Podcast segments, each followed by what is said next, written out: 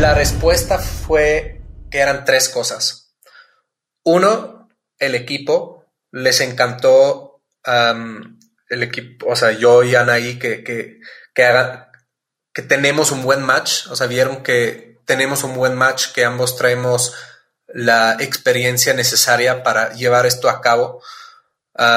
por el otro lado, era que se les dijeron, it's not a stupid idea, ¿no? Entonces, se dijeron que es una idea que, que, tiene sentido y que además ya es exitosa en Estados Unidos. Hay dos modelos en Estados Unidos haciendo ah, algo muy, muy, prácticamente lo mismo, claro, con sus adaptaciones locales, que, ya son unicornios, que ya tenían mucho éxito en poco tiempo. Entonces eso fue, fue lo segundo. Y lo tercero ah, fue que les encantó que no esperamos a nadie para empezar.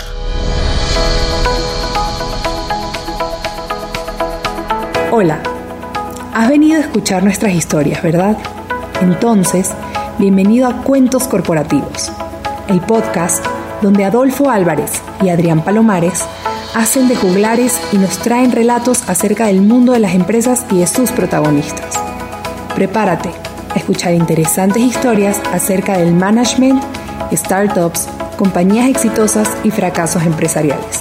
Pon a tono tus oídos y disfruta de este nuevo capítulo de Cuentos Corporativos.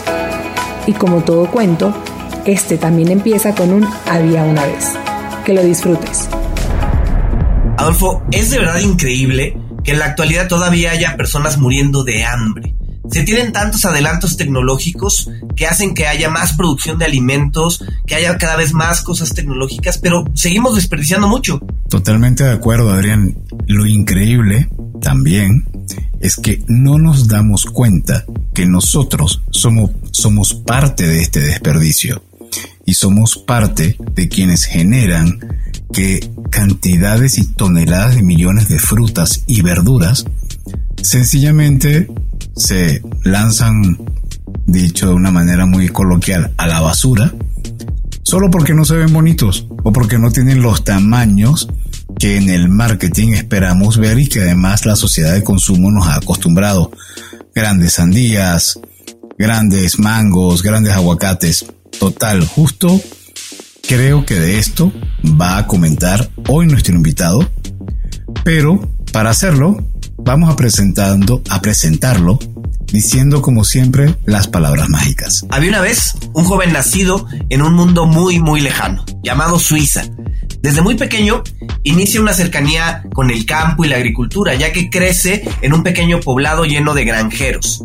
Estudia Management Internacional en la Universidad Aplicada de Zurich, en Suiza, haciendo parte de su carrera en México. Inicia laboralmente en American Express como Business Travel Consultant. Posteriormente se desempeña como Country Manager de México en Sonect, una fintech en la que participa desde sus etapas más tempranas, ya que fue el tercer empleado de la firma. El señor Jan e Invirta, vamos a por supuesto pedirle que él pronuncie su nombre porque seguramente tiene otro sonido. Hoy es co-founder y CEO de Perfecto, con K. Sustituyen la C por la K. Esta es una empresa que inicia junto con Anaí Sosa y que nace con la intención de reducir el desperdicio de alimentos ofreciendo una suscripción para estos alimentos imperfectos a domicilio.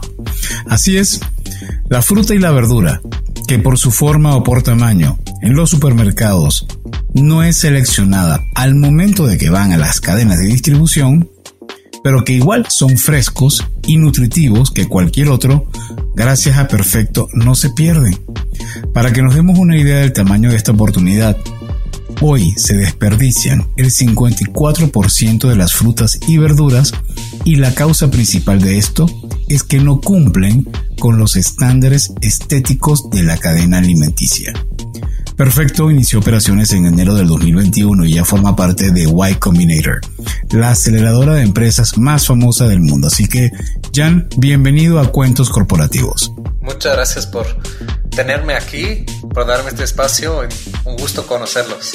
Igualmente, Jan, eh, la verdad es que, como decíamos, para nosotros es un placer platicar contigo y bueno, que nos des la oportunidad de platicar de perfecto con K. Jan, te ponemos el primer reto.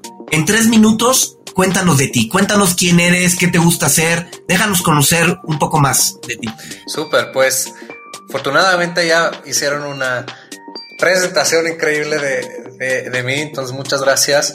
Para dar un poco más de contexto, como mencionado, vengo de Suiza, de un pequeño pueblito que digo siempre que había más vacas que personas. entonces ahí ya me, me, encontré un poco con el esfuerzo que hacen los campesinos para crear la comida que comemos cada día. Y un poco después, ah, cuando estuve trabajando, más bien estudiando en International Management, también estuve trabajando como mesero en varios restaurantes. Entonces ahí también me encontré luego con la otra parte de la moneda, que es cuánto desperdiciamos de toda esa comida que, que se produce. Y pues de ahí sale toda esta motivación. Aparte de que me encanta la comida, otra razón por la que me, me gusta México, porque sin duda es mi comida favorita. Y pues sí, entonces, ¿qué me gusta hacer? Comer sin duda, pero también me encanta uh, resolver problemas, poder conocer personas increíbles que gracias ahora de, de, formar parte del ecosistema emprendedor en México me es posible. Y pues creo que el resto ya lo mencionaron súper bien, entonces... No, no tanto. ¿No tanto? No, a ver. eh, ¿Cómo alguien en Suiza llega a México. Hay unas, hay unos cuantos miles de kilómetros de por medio. No dudo que te haya llamado la atención la vida tropical o el calor de México, pero la comida, el tequila, pero estoy seguro que debe haber mucho más allá. Entonces, cuéntanos, ¿cómo llegaste a México? Por supuesto, sí, eso a veces ya se me olvida después de estar aquí cuatro años. perdón, y pues sobre todo porque tu acento es prácticamente nulo. Sí. Eso intento, eso intento. Luego me dicen que soy, soy de Sonora. no, pues yo llegué a México principalmente por mis estudios, entonces estudiando management internacional tuve la oportunidad de ir al extranjero, al extranjero por un año. En mi caso supe que quiero ir a Latinoamérica porque pues, quería conocer más de la cultura y de, los países aquí. Y pues llegué a México para estudiar acá en la Ibero durante un año. Y mientras que yo estaba estudiando, yo estaba trabajando para dos empresas en marketing digital.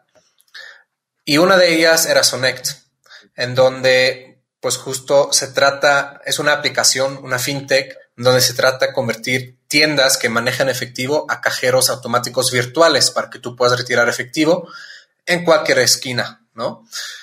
Entonces, llegando a México, estando aquí y entendiendo qué rol juega el efectivo en México y en Latinoamérica, yo me volteé con los fundadores de, de Sonect y les dije, oigan chicos, creo que México tal vez sería un país mucho más interesante para lanzar esto que Suiza, ¿no? Dado que um, hay mucha más oportunidad y necesidades uh, alrededor del efectivo. Entonces, pues nada, tuve la oportunidad y que confiaran en mí, me dieron, la oportunidad de, estar en México y explorar tanto la expansión a Estados Unidos como a México. Y al final, pues decidimos que México sin duda tenía más oportunidades para, para este negocio y me dieron la oportunidad de crear un equipo, de ah, levantar dinero de inversionistas, cerrar socios aquí que nos iban a ayudar a lanzar. Y pues fue fue todo un viaje por, sí mismo que, me encantó y pues me dio un poco la oportunidad para que, conocer muchas personas aquí en el ecosistema y, me llevó al final a, lanzar perfecto. Así es un poco cómo pasó. Ahora, ¿cómo es que, que, de pronto surge perfecto? Platícanos de dónde surge la idea. Ya lo dijiste que tú siempre estuviste mucho en contacto con la agricultura, con los alimentos, pero ¿en qué momento surge ese momento e, esa chispa que, que, se convierte en lo que soy perfecto.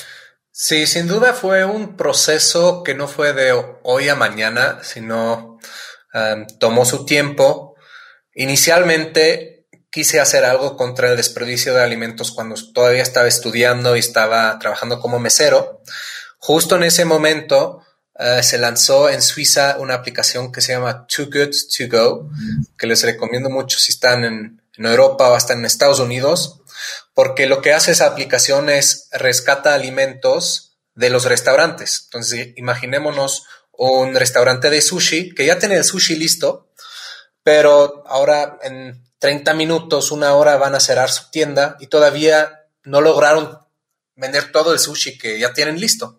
Entonces, mediante esa aplicación puedes ir a rescatar el sushi que les queda a un menor precio para que no se desperdicie, para que el restaurante gane más dinero. Entonces, de hecho, en México hay una aplicación que se llama Chief, que les recomiendo también, también un gran fundador, Kim. Pero sí, en ese momento yo dije, eso se, debería hacer en cualquier parte del mundo. Entonces, el, año pasado, cuando yo decidí que ya me quería salir de Sonect y hacer mi propio emprendimiento, yo tuve muy claro que quería entrar al sector de, de, de desperdicio de alimentos para combatir ese problema porque siempre me era algo muy cercano. Y quería empezar, de hecho, con esa misma idea de Too Good To Go o de Chief en México. Y empecé a trabajar en un prototipo y en el camino estuve buscando uh, cofundadores y me encontré con Anaí, mi cofundadora, y juntos empezamos a trabajar en eso y nos dimos cuenta de un problema que considerábamos todavía más grande en Latinoamérica, que es justo el desperdicio de alimentos en la cadena. Entonces, como mencionaron anteriormente, 54% de las frutas y verduras se desperdician, por una parte por el aspecto físico, por la otra parte por las ineficiencias en la cadena alimenticia. Eso nos dimos cuenta también porque el papá de Anaí, de hecho, es un productor de cítricos. Y ella desde chiquita tenía que ver cómo su papá regresaba con limones que estaban riquísimos, pero tal vez eran muy chicos, muy grandes, no eran demasiado verdes, ¿no? Entonces fueron rechazados por restaurantes y así es como dijimos, ok, esto es un problema que nadie está atacando y que deberíamos empezar a resolver. Así es un poco como llegamos al final a donde estamos hoy con Perfecto. ¿Y esto en qué se traduce en cantidad de alimentos? Particularmente en el caso de México, hablas del 54% y nos podemos imaginar que es muchísimo, pero ¿hay, ¿hay manera de cuantificarlo? Es difícil, hay, muchos, hay muchas cifras alrededor. Creo que una que, que ayuda mucho para ponerlo un poco en, en perspectiva, si pensamos en el hecho que cada minuto se desperdician 53 toneladas de comida en México cada minuto. ¿Por qué? Pues eso tiene varias razones uh, y también depende de la etapa de la cadena, ¿no? O sea, si, si, vemos toda la cadena desde el productor hasta el consumidor, puede haber diferentes razones. Algo interesante es que o sea, mundialmente, no importa en qué país, se ve que más o menos es un tercio de comida que se desperdicia. Ahora, si vemos Estados Unidos o Latinoamérica, lo que es muy interesante es que la mayoría de la comida en Estados Unidos se desperdicia a nivel consumidor. ¿no? Es así que al final de la cadena. Mientras que en Latinoamérica la mayoría de la comida se desperdicia antes de que llegue al consumidor. Entonces, si ah, vamos un poco más a fondo de que por qué se desperdicia tanto, tanta comida en la cadena alimenticia, hay varias razones uno justo por esas ah, imperfecciones que pueden aplicar tanto en las frutas y verduras como también productos empacados. Entonces, para darles unos ejemplos, si pensamos en frutas y verduras, puede ser que se desperdician por el tamaño, porque en general la industria busca un promedio de, tamaño. Eh, si vamos al supermercado, todo es más o menos igual de grande, igual de pesado. Ah, por el otro lado, son eh, cosas como la, forma de la fruta, de la verdura. Eh, entonces hay como esa imagen, cómo debería verse una zanahoria, no debería tener dos patas, ¿no? Eh, entonces, eso es otra razón del aspecto físico. o también pueden ser cosas de color. y si vamos al otro lado de, las, de los productos empacados, pues tristemente también se tiran hoy cereales, para dar un ejemplo, otros productos empacados, porque el empaque está dañado, no el producto en sí. ¿No? Entonces ahí se va otra vez al aspecto físico. Si vamos un poco hacia el problema de las ineficiencias en la cadena, depende otra vez en qué etapa estamos, pero para resumir los tres grandes puntos, es por una parte la sobreproducción, entonces, sobre todo en el campo, hay dificultad de saber cuánto debería yo producir, um, cuánto debería yo aprovechar e ir a intentar a vender. Por el otro lado, hay una falta de cadenas eficientes y frías. Entonces, eso es otro problema. Así que en el transporte se desperdicia, se daña mucho producto. Um, y pues al final, también algo que intentamos cambiar es cómo se hacen las compras. Hoy en día un supermercado pues tiene que comprar primero el producto para lograr venderlo. En nuestro caso buscamos primero la demanda y luego lo vendemos. Entonces como tenemos una suscripción en perfecto, sabemos exactamente que mañana tenemos tantos clientes, entonces solo vamos a comprar lo que necesitamos para reducir ese desperdicio. Entonces eso resume un poco estos, todos estos problemas. Hay más, obviamente, y siempre depende de la etapa en la que lo estamos viendo, pero creo que esos son una de las principales. Jan, eh, a mí me gustaría ir un paso, ir un paso atrás y que nos platiques un poco de cómo fue tu proceso de conocimiento para eh, la parte de tu cofundadora, Anaí Sosa. ¿Qué tanto se conocían antes? ¿Qué factores eran importantes para ti al momento de seleccionar a un cofundador? ¿Qué viste en ella que podría complementarte en la parte o en el desarrollo de Perfecto? Sí, eso es un poco peculiar, diría, porque en mi caso yo no conocía a Anaí anteriormente. Entonces, mi proceso fue que en un inicio estuve viendo todas las personas que conozco, y que se encuentran en México. Y me pregunté, ok, ¿con quién estaría yo feliz de hacer algo en conjunto?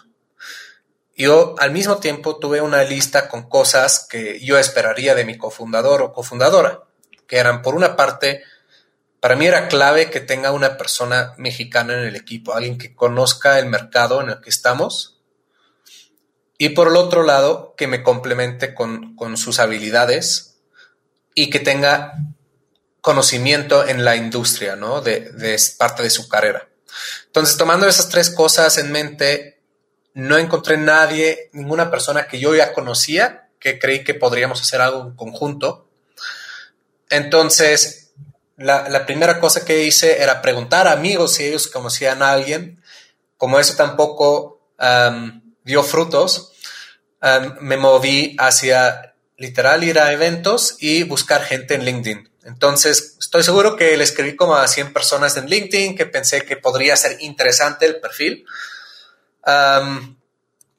y el proceso de ahí en adelante era si responden, tenía una primera llamada con la persona de 30 minutos, platicar qué es lo que quiero hacer y ver si hay un, un poco una vibra, ¿no? Ah, entre los dos. Y pues les puse una tarea muy simple de dar, darme seguimiento si les interesa. Entonces ese era como el primer filtro. Luego había un segundo de una segunda llamada para conocer un poco más de ambos, hablar un poco más del, problema que queremos resolver, de la motivación. Y si eso también salió bien, pues ahí ya nos, echamos, que fue sobre todo con Anaí, nos echamos 34 preguntas sobre que, es un muy buen artículo que encontré en The Founder Institute, en donde se trata de 34 preguntas que deberías hacer a tu cofundador o cofundadora antes de hacer una empresa en conjunto. Entonces nos echamos esas 34 preguntas que tenían que ver con la motivación, por qué queremos emprender, qué es la visión a largo plazo, cómo queremos tratar a nuestro personal, cómo se dividen las responsabilidades, etcétera, etcétera. Y como nosotros tuvimos un match tan bueno, pensábamos igual podíamos llegar a acuerdos muy rápido, decidimos a trabajar juntos. Dijimos, vamos a hacer un mes de prueba a ver cómo trabajamos juntos. Y pues salió increíble y desde ahí trabajamos felizmente. Así es. Es un poco la historia. Anaí Sosa Padilla, además, estábamos aquí stalkeando su LinkedIn y tiene un, tiene un currículum muy interesante. Es alguien que, además de ser hoy co-founder de Perfecto, ha trabajado en Uber, ha trabajado en Unilever y ha tenido diferentes tipos de formación en Latitude.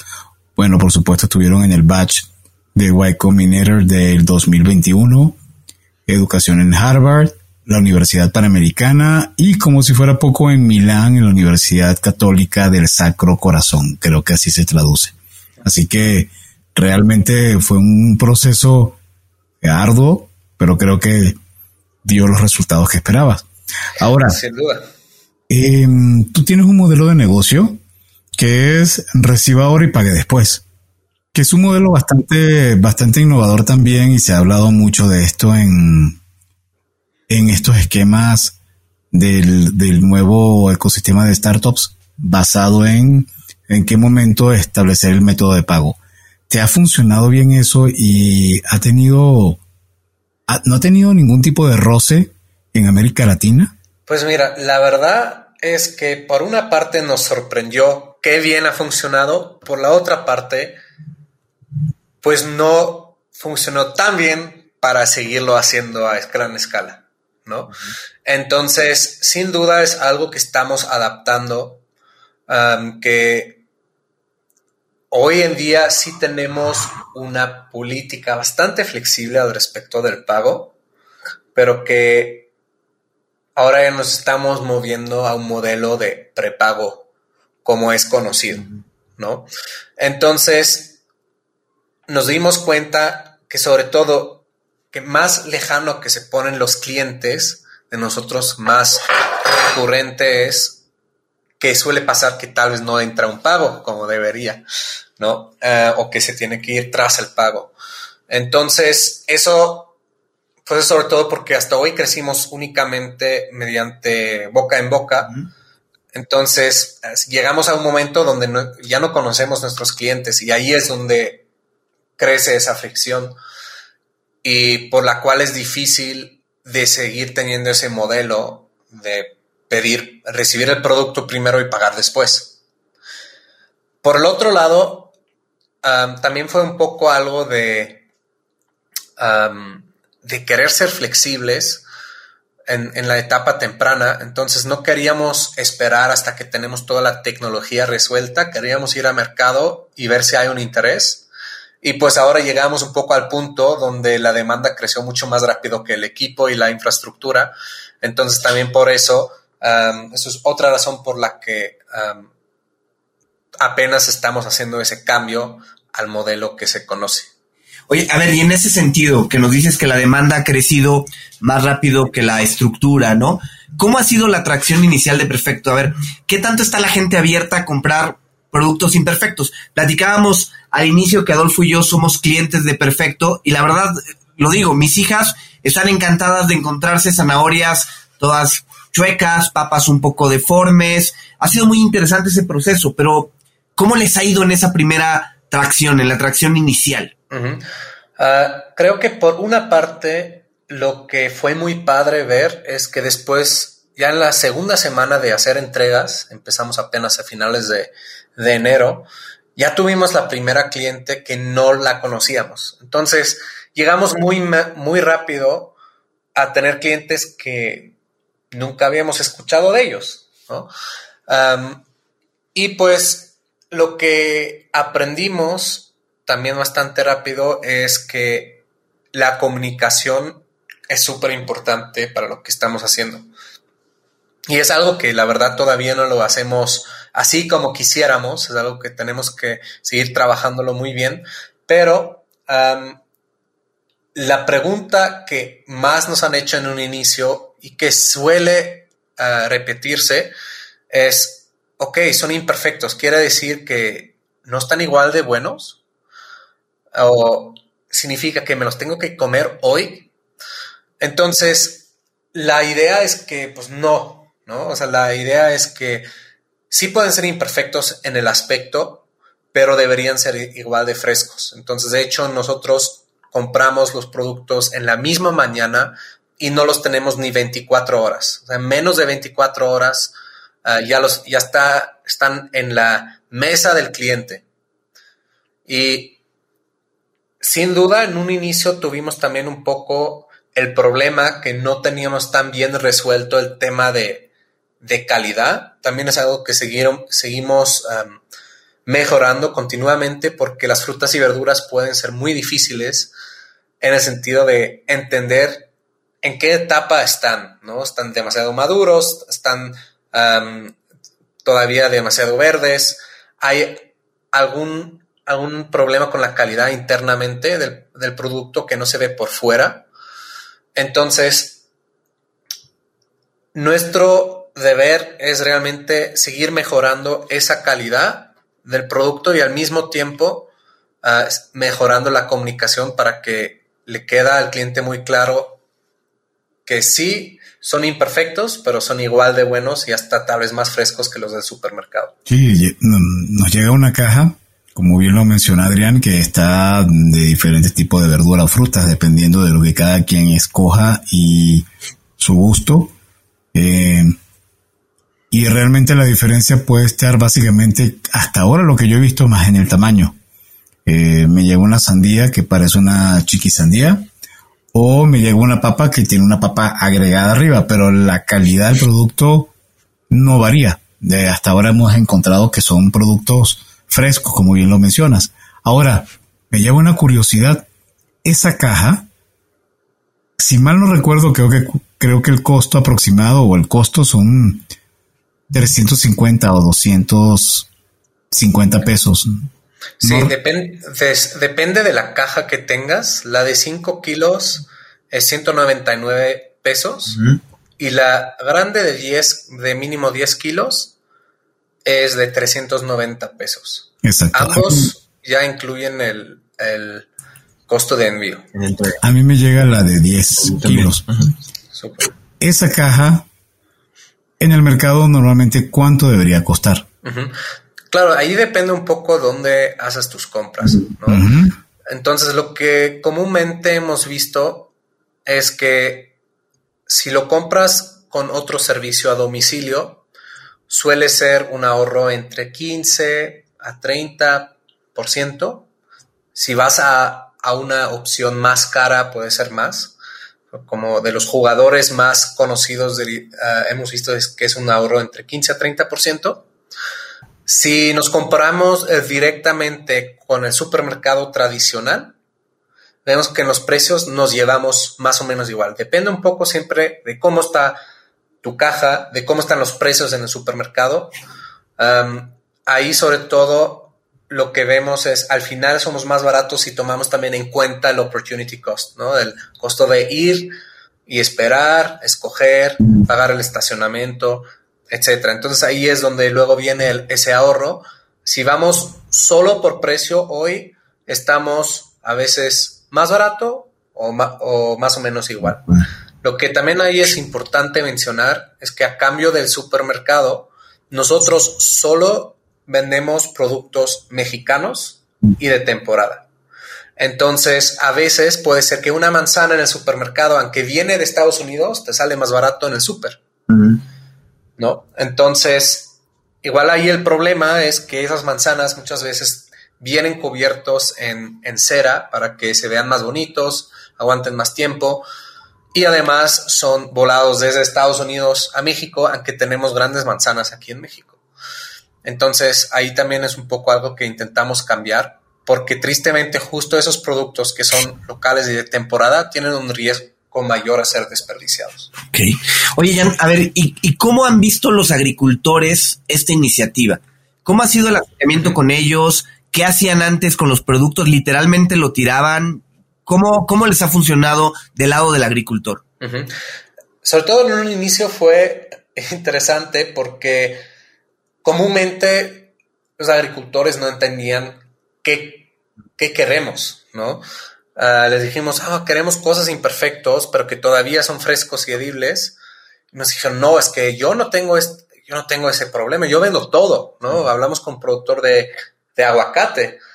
Y nos dijo, no, yo tengo de todo, yo vendo todo y no tengo nada de, que tú mencionas, mis productos siempre están increíbles. Dijimos, no, pero pues la verdad buscamos estas cosas que se te dificultan a vender por alguna razón estética. Y luego dijo, bueno, tengo unos aguacates que son muy chiquitos, pero no creo que esos te interesan. Dijimos, no, es que justo eso es lo que estamos buscando, esas cosas que hoy se te dificultan vender en el mercado. Entonces, es una labor un poco de educar al productor, eh, por un lado, para que entiendan qué es la calidad que buscamos. No buscamos cosas que están hechas a perder o que se echen a perder en dos días. Buscamos cosas que son frescos, pero que Ah, por razones estéticas se te dificultan a vender. Eso es un poco ah, lo que ellos tienen que ir entendiendo. Y afortunadamente hoy con varios que trabajamos ya tienen siempre listos su, producto para nosotros, que justamente no, no cumple con las expectativas del mercado.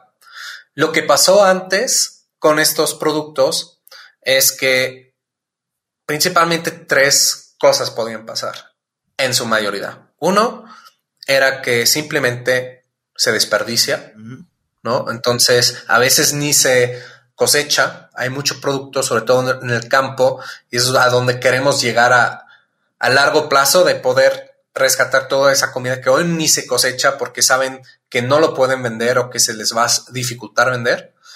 La otra es que hay ciertas empresas, ah, por ejemplo, las, los que hacen jugo de manzana, ¿no?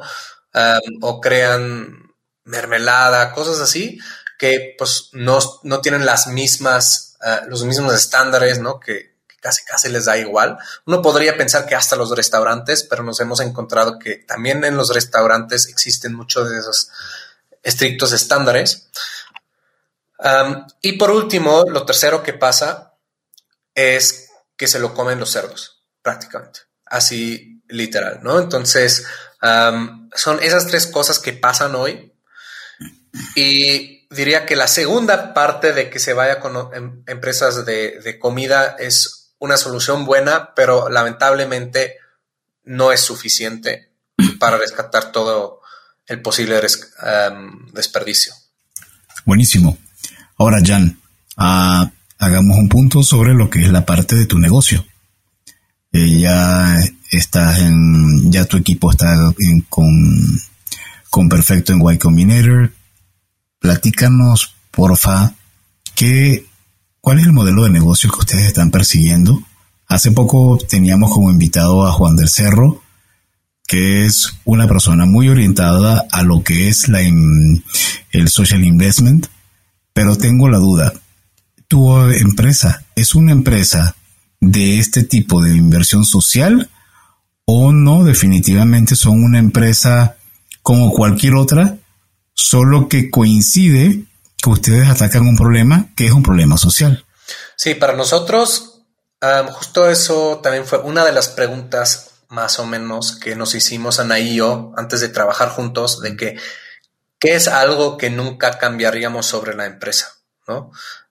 porque se, pueden pasar muchas cosas, puede ser que se cambie el negocio, el cliente, etcétera. Lo que dijimos es, lo que nunca vamos a cambiar es que la empresa tiene que tener un impacto positivo en el mundo, ¿no?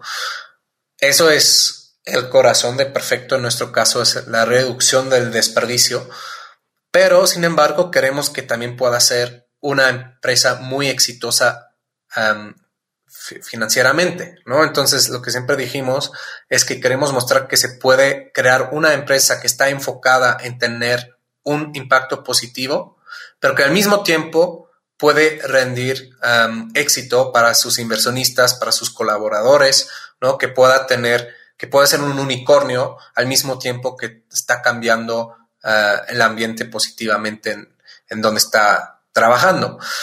Entonces, con respecto a tu pregunta, creo que estamos un poco en medio de los dos. Por una parte,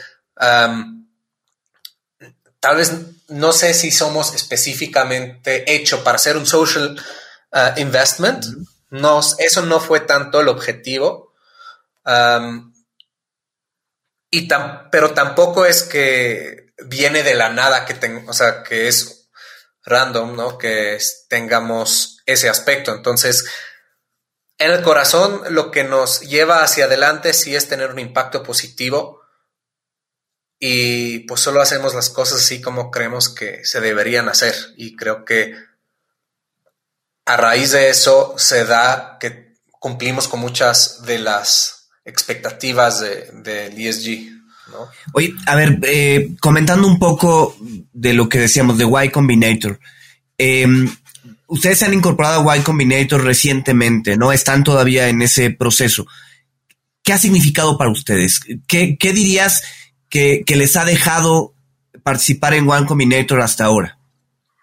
Sí, para nosotros, que justo terminamos el programa la segunda semana de septiembre, con, entonces ya, se está quedando un poco en el, atrás, ¿no? Y, es impresionante qué tan rápido se mueven las cosas, pero en nuestro caso fue una gran experiencia por varias razones. Creo que por un lado es sobre todo el acceso a una red de, emprendedores inversionistas que ayudan muchísimo a resolver preguntas, a tener acceso a personas que te pueden ayudar en el camino. La, red de emprendedores de YC de Latinoamérica y de, México es, es, una gran ayuda, ¿no? Poder hacer tus preguntas, poder intercambiar ah, pensamientos, miedos, dudas creo que eso, ese acceso a la comunidad es, es lo más valioso de, todo y lo que más apreciamos. Por el otro lado, pues también eh, durante el programa te ayuda mucho en cambiar un poco tu perspectiva de cómo deberías tomar decisiones, cómo crecer, ¿no? En, en vez de pensar mucho en una decisión, solo ir adelante, probarlo y si no funciona, pues cambiarlo. Y pues también entender que todos los lo que lo han logrado tenían los mismos miedos cuando estaban en esta etapa que estamos ahora. Creo que eso también para la salud mental ayuda muchísimo de entender, oye, muchas cosas te van a ir fatal en el camino y está bien, ¿no? O sea, no tengas miedo, no te sientas como si tú no puedes ser igual de bien como, igual de, puedas lograr lo mismo como otra persona solo porque estás en un momento más temprano. Entonces creo que para, también para la salud mental fue algo que ayudó muchísimo. Ahora, pero ¿en qué parte, se, en qué etapa se encuentran? Porque corrígeme si me equivoco, Jan. Hay una etapa donde tienes una, una preselección, que tienes una entrevista con uno de los mentores de, de, YC, y luego que te aceptan que ya esa parte ya de por sí es compleja, tienes la segunda que es donde tienes que mostrar tu, mm, tu piloto o tienes que mostrar un esquema de crecimiento donde pasas un tiempo directamente en San Francisco. ¿En cuál de las dos estás?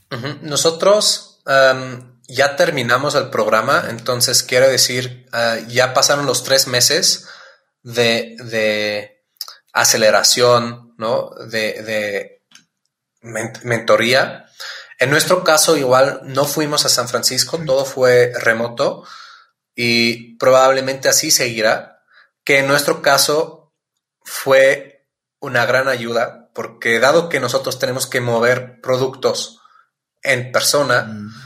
o productos físicos, sería mucho más difícil manejarlo todo desde Estados Unidos, sobre todo porque cuando empezó el programa, Anaí y yo todavía estábamos ayudando a entregar, a entregar y armar cajas, ¿no? Eh, nosotros todavía teníamos la mano muy dentro del negocio operacional y apenas ahora nos está dando oportunidad de, de no tener que estar tan involucrado porque ahora tenemos un equipo increíble. Entonces, eso es lo bueno obviamente por, la, por el otro lado un poco más egoísta, a uno nos habría encantado conocer a estas personas en, pues en persona, ¿no? En vivo, escucharlos en vivo y no solo sobre una pantalla, pero pues sin duda al final del día estamos muy agradecidos de haber tenido la oportunidad. Ya, a ver, ligado con esto, y es una pregunta que, pues, no sé, a lo mejor eh, la respuesta es un poco complicada.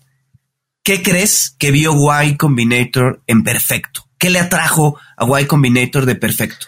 De hecho, les hicimos la misma pregunta uh, cuando nos aceptaron, porque también queríamos saber qué es lo que les emociona, ¿no? De nosotros. Y la respuesta fue que eran tres cosas. Uno, el equipo. Les encantó el equipo, o sea, yo y Anaí, que, que, que, haga, que tenemos un buen match. O sea, vieron que tenemos un buen match, que ambos traemos la experiencia necesaria para llevar esto a cabo.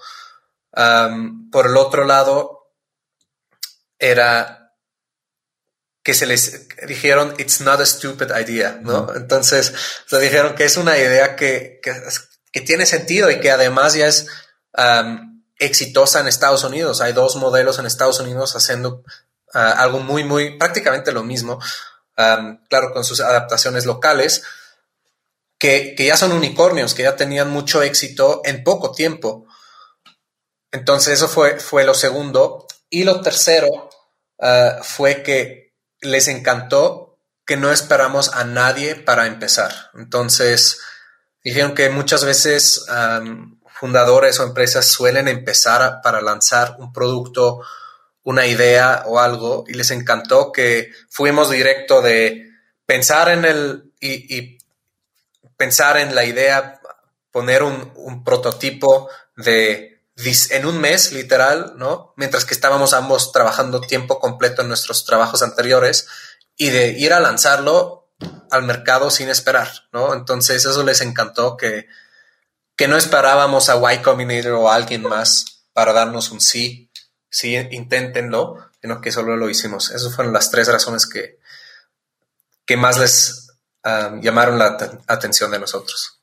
Qué bueno. ¿Y cuántas personas son hoy en Perfecto? Pues en su totalidad somos 15 personas, que también incluye personas que no trabajan tiempo completo o voluntarios. Ah, la mayoría del equipo pues, está en logística principalmente. Y pues nada, fue impresionante porque recuerdo en julio fuimos apenas yo y Anaí, uh, dos interns y dos asesores, uno de marketing, uno de logística, ¿no? Entonces, pues ahora de, equipo de trabajo eso creció muy rápido y, seguimos contratando. Y, una pregunta, ¿y quiénes son tus inversionistas hoy? Pues mira, hoy ah, tenemos un, un, espectro diferente de inversionistas. Por una parte, pues claro, Y Combinator. Tenemos otros tres fondos de Estados Unidos que se unieron con nosotros por ejemplo, también uh, Harvard Management Company. Uh, tenemos el fondo de Alan Rutledge, que, quien es un inversionista muy que, está en muchas empresas de YC. también en Rappi, por ejemplo.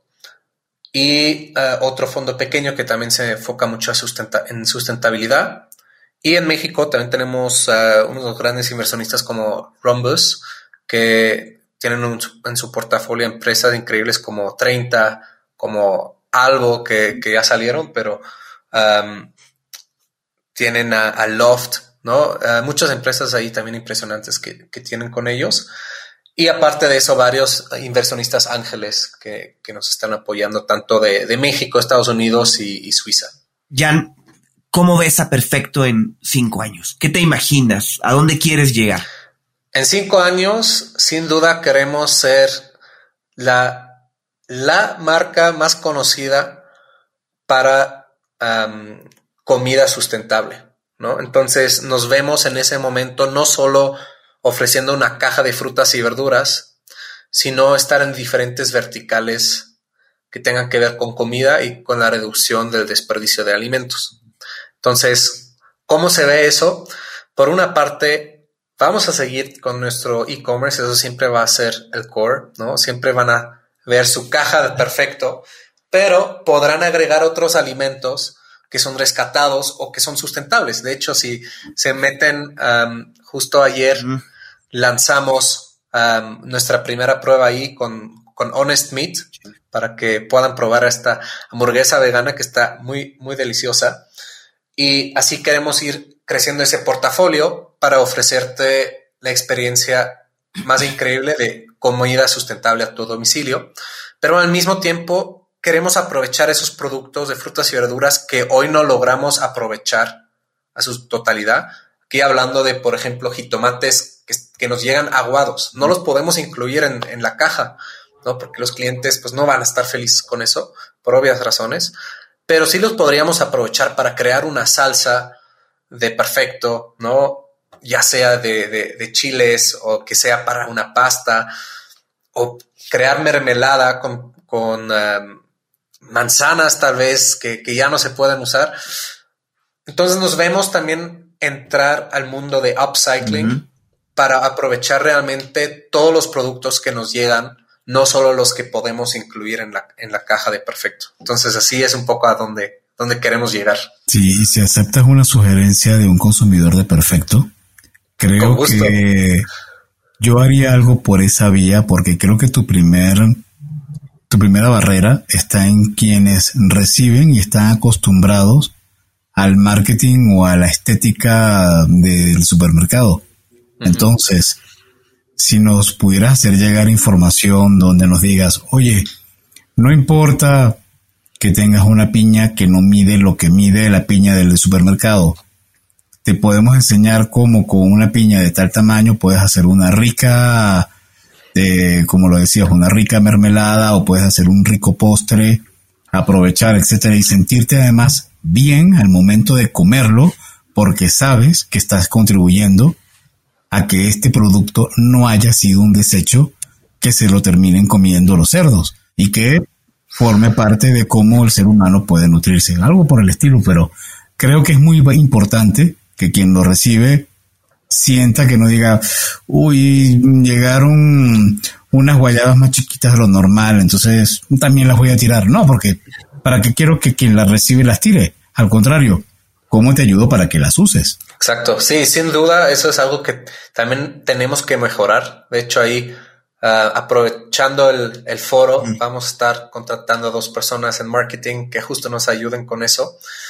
Y también vamos a lanzar, estamos trabajando con el Banco de Alimentos para lanzar una, una caja de receta de Navidad.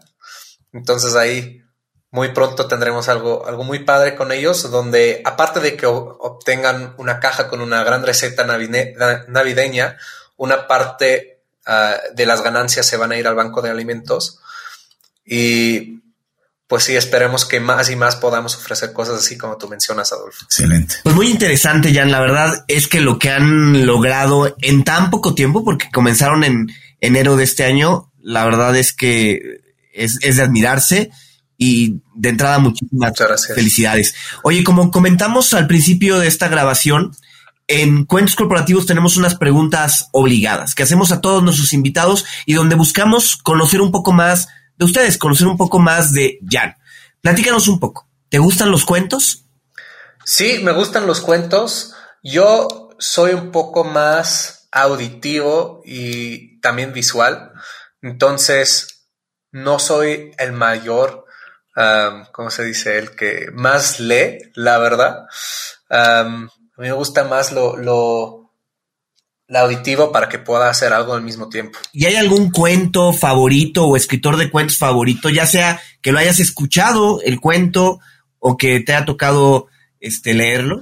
Lo que me, si nos vamos directamente a un libro, ah, sería uno que nunca creo que se me va a olvidar y que me influyó mucho en, en, llegar a esto del emprendimiento fue el, libro sobre Elon Musk, que creo que fue muy buen, muy bien contado, porque sí me captó mucho la atención y me impresionó también ver las diferentes facetas no sé si se dice así también en español, de, la vida de Elon Musk, que me gustó que no fue todo pintado rosa, ¿no? O sea, que, que fue un poco, uh, que fue una historia muy realista y no, no todo perfecto. Yo lo único que le critico a Elon Musk es que haya criticado los Bitcoin y por eso entonces la caída de los Bitcoin y la pérdida. En eso estoy de acuerdo. estoy muy de acuerdo nada, en eso.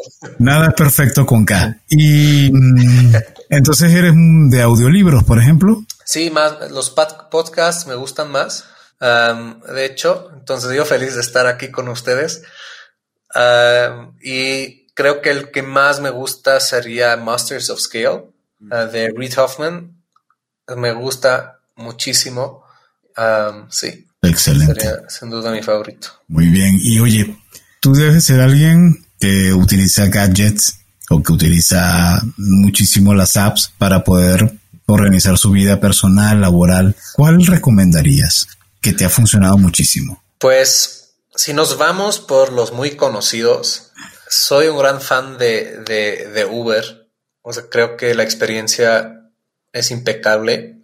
Um, si vamos tal vez por unos menos conocidos, creo que me gustaría mucho recomendar a FitPass, um, que creo que hacen un trabajo, sí, creo que hacen un, un gran, también ofrecen un, una gran experiencia, porque me gusta ir probando diferentes cosas, ¿no? Me, me gusta mucho experimentar nuevas formas, pues no necesariamente solo de, de hacer ejercicio, en general me, me, gusta explorar, pero creo que para el mundo del, del, fitness es una muy buena, muy buena opción que muchos tal vez ya lo conocen, para mí era muy nuevo dado que pues yo en México no era tan... conocí, o sea, no conocí tantas cosas que hay en México, ¿no? Entonces no lo conocía desde hace mucho tiempo y me gustó mucho. Y por último, lo que me facilita mucho la vida es Google Maps. Creo que sería mi, mi app favorita, sobre todo porque ahí tengo mi lista de restaurantes que quiero visitar y que quiero regresar a visitar. Entonces mi mapa de la Ciudad de México es literal rosa y verde, rosa por favoritos y verdes porque quiero ir a probar. Entonces me ayuda a, a organizarme dónde voy a comer en la Ciudad de México. Jan, dos o tres empresarios latinoamericanos que consideren que están haciendo las cosas bien, que vale la pena seguir por lo que eh, pues están logrando o lo que ves que van a lograr? Pues creo que a mí me encanta mucho el equipo de Around, um, que no sé si los conocen, um, están apenas en sus inicios. Es una solución para rentar oficinas, es prácticamente un concepto de Airbnb para oficinas que a mí me encanta, por una parte, cómo ellos trabajan como equipo. Son muy movidos, siempre van con lanzar y probar en vez de pensar en qué sería lo mejor. Hacen muchos experimentos, entonces me encanta esa actitud que tienen de, ir a experimentar para ver si algo es cierto o no, ¿no? Y siempre buscan nuevas formas de, de crecer, de hackear un poco um, el crecimiento entonces, yo creo que ellos lo van a hacer muy bien. Um, entonces ahí, e ellos, ellos me gustan mucho. De los más conocidos, pues, ¿qué puedo decir? Ricardo Beder creo que lo ha hecho increíble con Justo. Me, me, impresiona mucho lo que, lo que ha hecho en tan poco tiempo um, y de la forma que lo ha hecho. Um, también me impresiona muchísimo. Y sí, creo que esos serían como un buen complemento, alguien que, un equipo de tres fundadores que seguro la, van a romper en Latinoamérica y, y, alguien pues que ya, ya está ahí arriba conocido como uno de los All Stars seguramente. Seguro. Jan, si alguien quisiera seguirte para leerte, para conocer más acerca de Perfecto, ¿cuál deberías ser los canales a los cuales tendría que acudir. En ese caso, creo que Instagram es un buen, um, buen lugar para empezar. Perfecto MX, porque ahí también podrán ver un poco de esos productos que les podrían llegar en la caja. Ven también como muchos de nuestros clientes compartan su caja, entonces les puede dar de entender un poco mejor qué esperar. Entonces creo que eso es un gran canal. yo personalmente estoy muy activo en LinkedIn, entonces ahí con mi nombre, Jan Henvierta, me pueden encontrar fácilmente. No hay nadie más con ese nombre. y sí, al final, para Perfecto se pueden también inscribir a nuestro newsletter, donde cada mes mandamos más información. No somos muy agresivos con nuestros correos, así que creo que nunca han visto que, les mandamos muchos correos. Entonces ahí también siempre resumimos lo más importante de, las novedades de, de Perfecto. Jan, ¿algún mensaje final que quieras compartir con nuestros escuchas? Pues yo creo que me gustaría cerrar un poco con lo que siempre decimos en Perfecto y que queremos plantar un poco en la sociedad, que es que tenemos que entender que todos somos perfectos con K. Nadie es perfecto y está bien, ¿no? Eh, lo que siempre decimos es lo que nos hace perfecto son nuestras imperfecciones. Y creemos que eso es algo lo que nos deberíamos decir mucho más, porque siempre estamos buscando juzgarnos nosotros mismos, aunque la estamos haciendo muy bien. Muchísimas gracias, Jan e Invirta. Por favor, Jan, eh, asegúranos cómo es el pronunciamiento de tu apellido. Pues mira, um, si vamos muy por lo finlandés, ah. que es un nombre finlandés, sería Heinvirta. Exacto. Entonces, pero, ajá, pero. De cualquier manera, suena bien. Así como lo dijiste, está perfecto. Vamos a decirle al gran amigo Jan, el fundador o cofundador de una gran empresa que esperamos el próximo año a este o antes por este por esta época tener la noticia de que ya es un unicornio el, el próximo unicornio mexicano y bueno y gracias a ustedes por habernos acompañado y por habernos escuchado. Si les gustó este episodio, no duden en suscribirse en su plataforma y calificarnos con 5 estrellas. Síganos en nuestras redes sociales. Nos encuentran en Facebook, Twitter, Instagram y LinkedIn. Visiten nuestro sitio www.cuentoscorporativos.com donde encontrarán las ligas a cada una de las redes y podrán suscribirse en nuestro newsletter. Por cierto, ahora Cuentos Corporativos tiene un espacio en Radio Conexión Latam la radio que conecta a Latinoamérica con el resto del mundo. Podrás escuchar episodios seleccionados de cuentos corporativos todos los jueves a las 7 de la noche, hora de Perú, a través del siguiente link seno con z.fm slash radio conexión latam eh, cierre con slash. De todas formas, lo más fácil es que puedan descargar la app en la Play Store o hacer clic en las notas de este episodio. Y como siempre decimos, las empresas, sin importar su origen, razón de ser o tamaño, todas tienen algo en común. Están hechas por humanos. Y mientras más humanos, más historias que contar. Y todo cuento empieza con una había una vez. Nos vemos en, o nos escuchamos en el próximo capítulo. Muchísimas gracias, Jan. Muchas gracias. Gracias, Jan. Gracias por habernos acompañado en este capítulo de Cuentos Corporativos.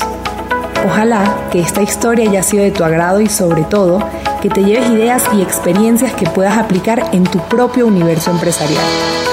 Esperamos que nos escuches nuevamente y recuerda, todos los cuentos comienzan con un había una vez. Hasta la próxima.